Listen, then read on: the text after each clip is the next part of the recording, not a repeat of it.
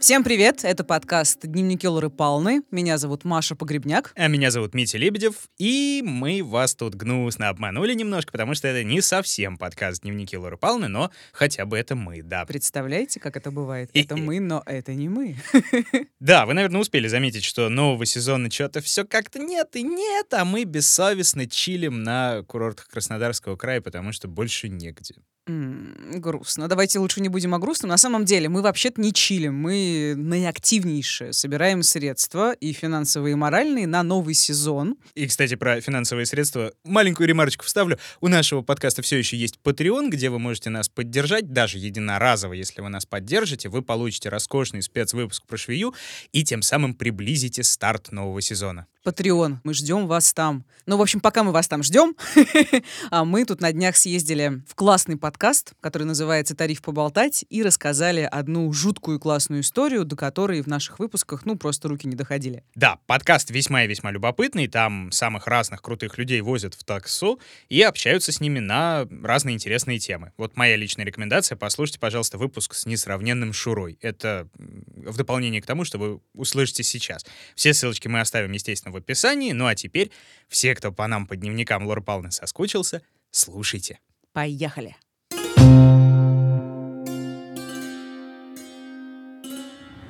Маша, извини, пожалуйста, я забыл, тебя на заднем нормально не укачивает? Ну, если честно, иногда укачивает. Ну ладно, давай. Я еще, честно говоря, набрала за карантин, поэтому мне удобнее сидеть на переднем. Ну, ладно, давай, я лучше на заднем. По праву самого жирного я на переднем тогда поехал.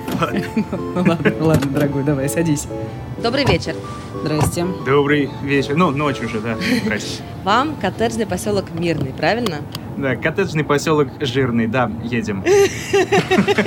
Извините. Да, видите, Митя, да все у тебя в порядке. Ты Флаффи, как мы с тобой обсуждали. Флаффи это какой? Пушистенький? Пушистенький, да. Там, смотрите, по М4 проще всего будет ехать и налево свернусь. Ну, у вас, вот, да, вот по навигатору, да, все видно. Да, да, да, да, да, вижу. Но если что, там нужно на месте, прям в поселке в самом подскажете, сориентируете, да, меня куда точно? Ну, да, конечно. Да, да, да, да, конечно, конечно. Все. М4, Маша, а это здесь, да, было? Вот это вот то, что мы обсуждали. Господи, что было на М4? GTA. А, да. Скольких они?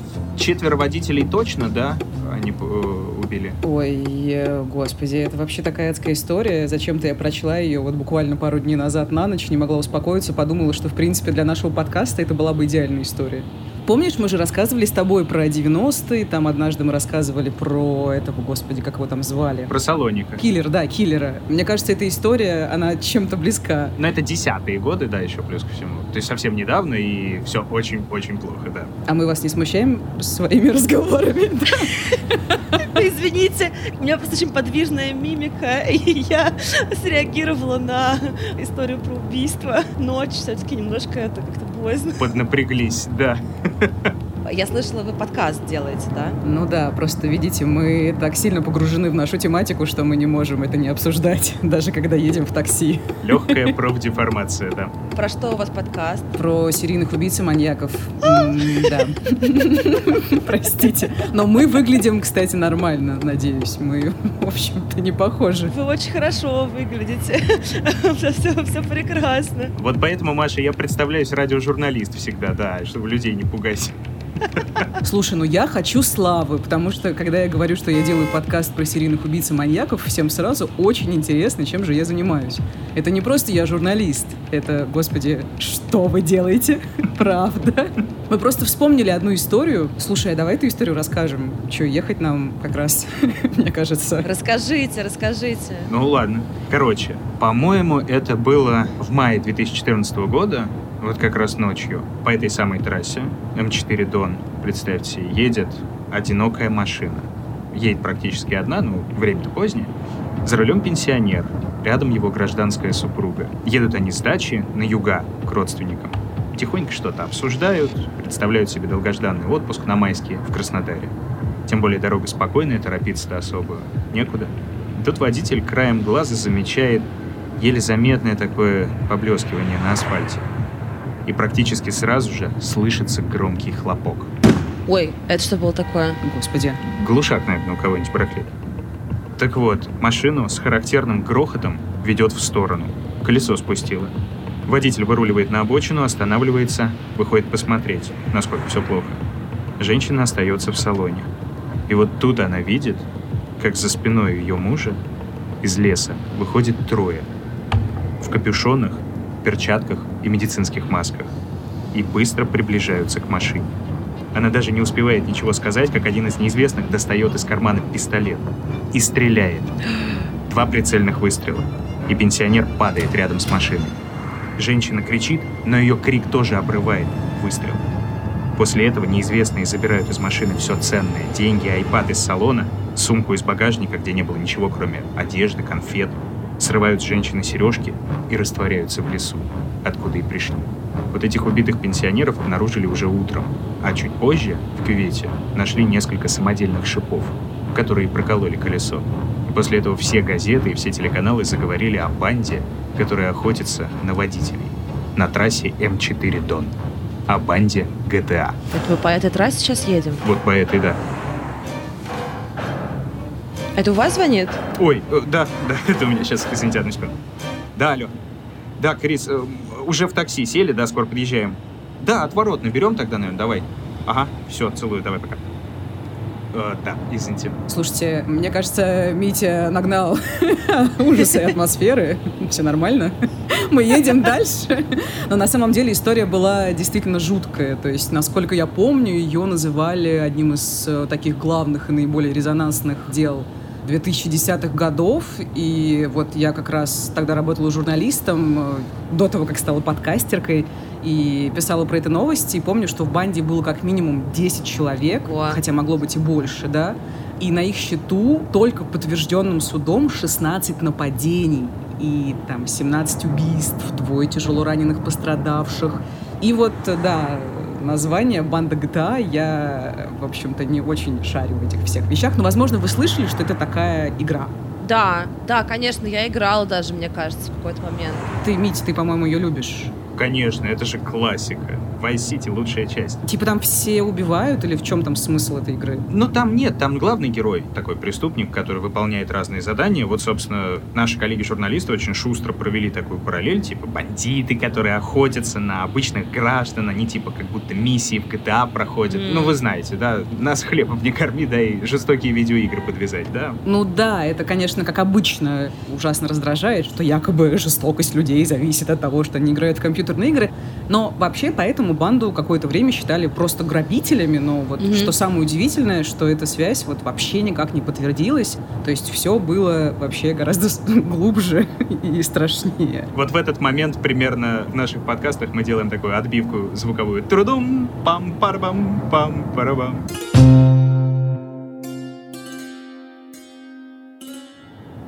парабам.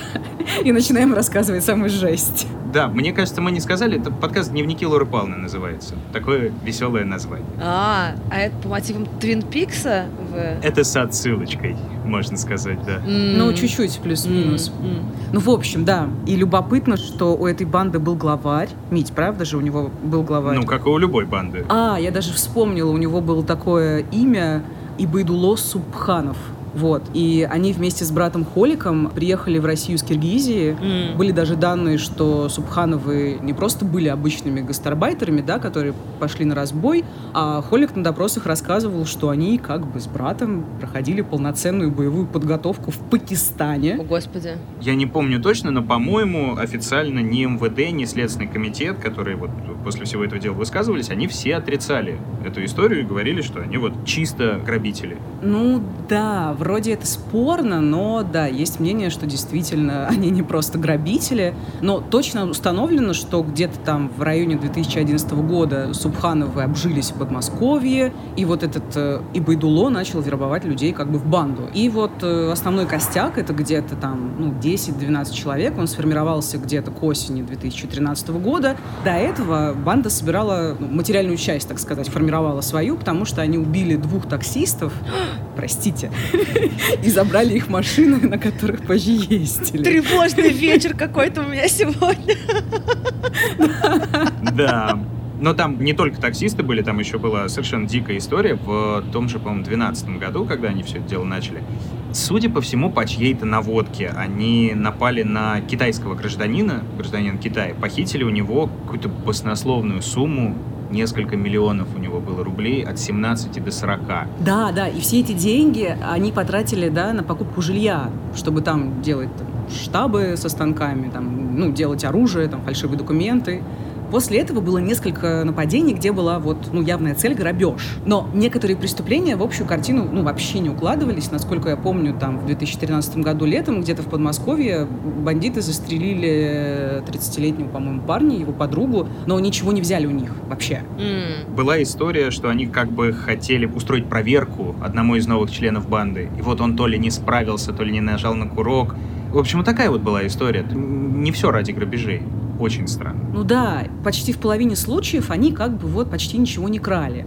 И один раз э, проезжала другая машина, испугнула их, в другой там ничего ценного не нашли, в третий там раз забрали авто, ну, видимо, чтобы продать, а потом бросили. Ну, короче, это действительно не классические грабители. Мгм. За ними такая определенная слава закрепилась. Охотники на водителей. О, трасса смерти, как называли это в СМИ, да.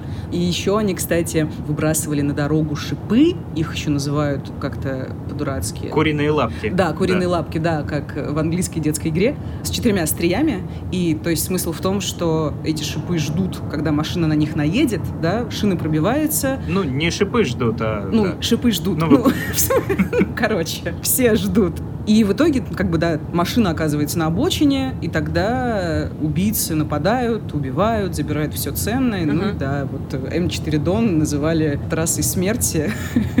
Особенно федеральные каналы этим грешили. Ну вот, кстати, надо сказать, что на этой самой М4 фактически произошла как раз самая небольшая часть всех их нападений. Да, в основном э, они занимались всем этим в разных районах Подмосковья. Но, насколько я помню, самыми громкими оказались убийства именно на трассе М4 Дон. То есть только ленивый тогда не предупреждал, если там вы ночью едете по Подмосковью, вас спустило колесо, ни в коем случае не останавливайтесь, как бы езжайте дальше до любого людного места. Мгм. Ну и, кстати, насколько я помню, это спасло жизнь одной девушки. Она тоже ехала по этой трассе, по М4, пробила шину, хотела остановиться, но она увидела, что к ней из леса направляются неизвестные, и быстро уехала. Она даже, по-моему, передала координаты полиции, но там уже, понятное дело, никого не нашли.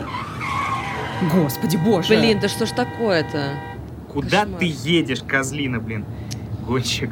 Вообще. Слушайте, кстати, про гонщиков. Роскошная была же совершенно история в этом деле GTA с этими стритрейсерами Смотры, да, а, и с да, э, с Давидычем. Давидычем. Небезызвестным. Вы же знаете про Давидыча, да? Это тот, который к Дудю ходил и говорил, что он 100 тысяч раз отжимается, приседается. Но тогда он был э, как раз вот блогер, идейный вдохновитель проекта смотра.ру и вообще относительно большой молодец. Ну так вот, в сентябре где-то на исходе уже их деятельности, деятельности банды, полторы сотни, что ли, стритрейсеров начали патрулировать Подмосковье и просто искать этих головорезов. М. Сняли при этом при всем классную документалку, где ходили, говорили такие, вон а какие мы роскошные, мы бдим, мы просим, значит, показать подозрительные багажники, ищем этих негодяев. Но на самом деле все было не так-то уж и круто, довольно-таки радикально они действовали, они были вооружены настоящим оружием, чтобы якобы дать отпор, если что.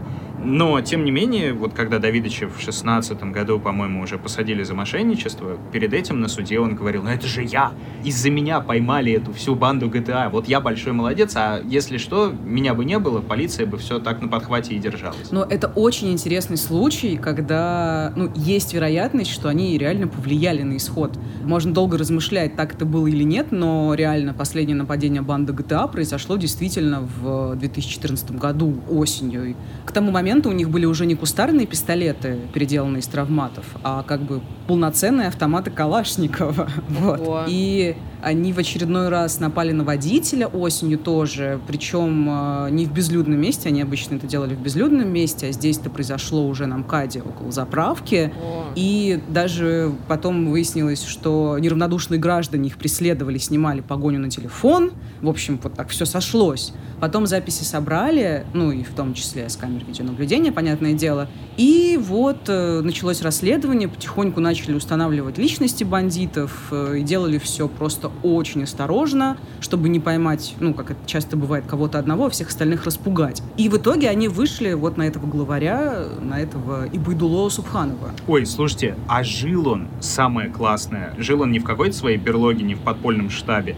Он жил в элитном поселке на даче у матери этого Алексея Староверова. Вот так его звали. Это один из самых богатых российских силовиков был по версии Forbes на тот момент. А, он из генпрокуратуры, по-моему, да, чувак? Управделами генпрокуратуры, да, он был. Ага. Вот, и вроде как то ли у него, то ли у его матери вот этот самый Субханов снимал хозяйственную какую-то постройку типа сарая для жизни с сожительницей и детьми. И, скорее всего, потому что, ну, искать следы вот такой деятельности на такой М. даче, ну, скорее всего, никто не будет, конечно. Ну да. да, и там было все прям как в кино, был штурм, там Субханову предложили сдаться, но он бросил в оперативников гранату. В общем, жесть. И был ликвидирован, как говорится, ответным огнем, и в его жилище, конечно же, нашли целый арсенал там разнообразного оружия. Чуть ли не 60 единиц, да, разного калибра, разного формата, все было очень страшно, если честно, да, подготовлено. А дальше вообще просто жара. Довольно скоро задержали остальных членов банды. Ну, там некоторым удалось скрыться, но ненадолго. Но вот самая жесть случилась в 2017-м. Я даже это помню, когда было очередное слушание дела банды GTA в Мособлсуде. Мгм. Тогда объявили, что бандитам грозит пожизненное. И после этого конвой увел обвиняемых в сторону СИЗО. Они зашли в лифт, и тут бандиты начали оживленно переговариваться на таджикском, а затем один из них сказал что-то вроде «нам больше нечего терять». И после этого они начали прыгать в лифте, он застрял, Ага. и они напали на конвоиров и отобрали оружие. Господи. Представляете? То есть они попытались даже прорваться, но завязалась перестрелка с росгвардейцами, да, которые обычно дежурят в зданиях суда. И в итоге четверо из пяти преступников погибли. Это просто вообще, это за этим все следили. Я помню, была огромная куча новостей, Митя, я думаю, ты тоже помнишь. Да, конечно, да. Слушайте, а можно я вас попрошу окошко чуть-чуть приоткрыть, да? Ну, у вас Да-да-да, прямо аж от такой истории. Мы надушнили немножко, Нет, да. просто жара.